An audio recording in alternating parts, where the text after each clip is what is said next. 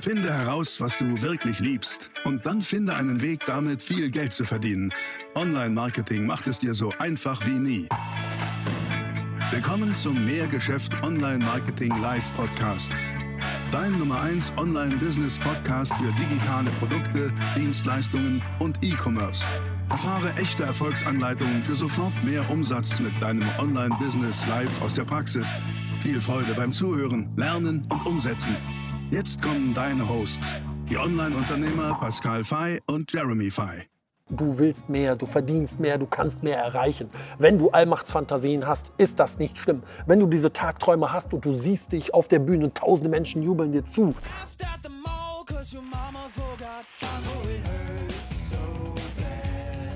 Ihr Lieben, hallo und herzlich willkommen zu diesem Video. In dem Video sprechen wir über drei Dinge, die ultra erfolgreiche Menschen oft gemeinsam haben. Ich beschäftige mich da sehr viel mit, zu analysieren, wie ticken diese Menschen, weil ich mir auch immer bei, also in meinem Umfeld sehr erfolgreiche Menschen anschaue, genau, wie sind die, wie denken die, wie handeln die, um da eine Blaupause auch hinter zu entdecken, um das versuchen zu entpacken, weil ich gerne lernen möchte. Also dieses ständige Lernen und Wachsen ist halt ein starker Antrieb von mir. Und ich habe das Glück, tatsächlich ähm, eine ganze Reihe sehr, sehr hm, ausgewählte und erfolgreiche Unternehmer in meinem Freundes- und Bekanntenkreis zu haben. Du, da reicht es manchmal einfach nur mit denen in einem Raum zu sitzen und zuzuhören, wenn die über was völlig, vollkommen anderes reden. Und ich habe trotzdem so diesen Prozess laufen in meinem Kopf zu verstehen, okay, wie ticken die, warum agieren die, wie die agieren, warum reden die, wie die reden, warum denken die, wie die denken. Und da habe ich drei Sachen identifiziert, die ich euch gerne mitgeben möchte. Und manche davon sind vielleicht auch so ein bisschen erstmal kontraintuitiv. Und in einer und einen Punkt werde ich sagen, da weiß ich jetzt schon, dass manche äh, sagen werden, boah, du bist ja, du bist ja krank. Aber gut, so denke ich nun mal und das sind die drei Dinge. Das erste ist, sie haben alle gemeinsam, das ist noch recht klar und nachvollziehbar, streben nach mehr. Die wollen mehr. Ähm, die glauben, dass sie mehr verdienen. Und die haben aber auch diesen Größenwahn zu denken und zu wissen, dass sie es erreichen werden. Also die wollen es und die können es auch. Und das ist tatsächlich ein bisschen vielleicht auch so eine Allmachtsfantasie. Also Tagträumereien, mit Visualisieren, das ist das Große, was ich erreichen möchte, sich selber in der Szene zu sehen, das tatsächlich so ein bisschen in Richtung Allmachtsfantasien geht. Eine Allmachtsfantasie ist ein Begriff aus der Psychoanalytik, wo man so, ich bin der allmächtige Herrscher, gar nicht böse gemeint, aber das ist das, was die alle haben. Wollen etwas erreichen und sie glauben, dass sie es erreichen und sie können es auch erreichen und streben dabei permanent nach mehr. Die wollen immer mehr und immer weiter.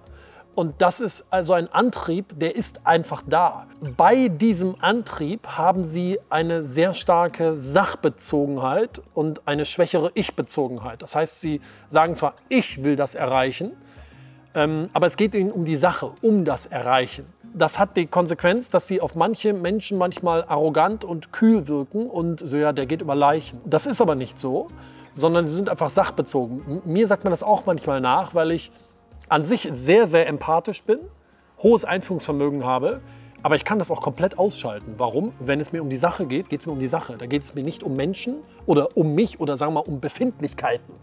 Und Befindlichkeiten auszublenden, seine eigenen, aber auch die der anderen, und nur sachorientiert auf das, das will ich erreichen, ausgerichtet zu sein, das ist das eine. Das ist, ähm, haben sie alle, ne? also streben nach mehr.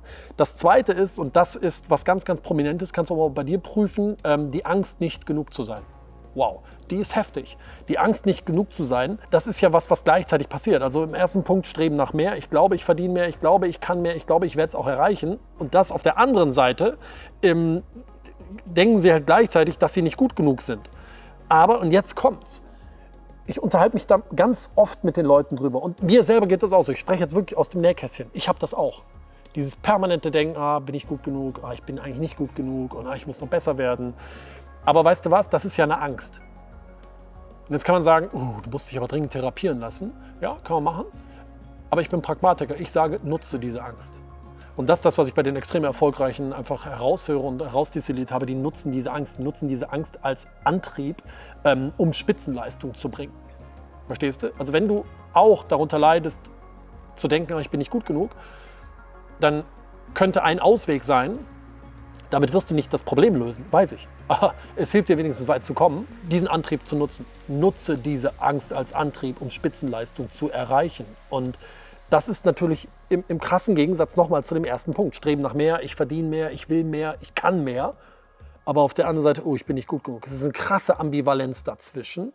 Aber viele verzweifeln daran und das Ergebnis ist Stillstand und sie machen nichts aus ihrem Leben und bleiben einfach hängen ähm, und machen sich selber schlecht. Aber ich sage, nutze diese Angst als Antrieb. Und du bist in besserer Gesellschaft, weil ganz viele sehr extrem erfolgreiche Menschen haben das. Dieses permanente, ich bin nicht gut genug. Und nochmal, das heißt nicht, dass es psychische Wracks sind. Nein, gar nicht. Aber ich halte es auch nicht für, für richtig zu sagen, nur weil man diese Angst hat, ich bin nicht gut genug, zu sagen, ja, oh, man, da hast du einen echten heftigen Schaden, da musst du dringend zum Psychologen. Pff das kommt jetzt wirklich auf die Ausprägungsform an. Ne? Aber so eine gesunde Angst in dieser Ecke zu haben, kann ein wahnsinnig starker Antrieb sein. Das ist das Zweite, was die alle gemeinsam haben. Also wirklich restlos alle. Und zwar auch die stärksten Unternehmer, wo du denkst, ey, was, die stehen ja so im Leben. Tausende von Menschen jubeln denen zu. Die sind ja die pure Personifikation von Selbstbewusstsein. Ja, ja.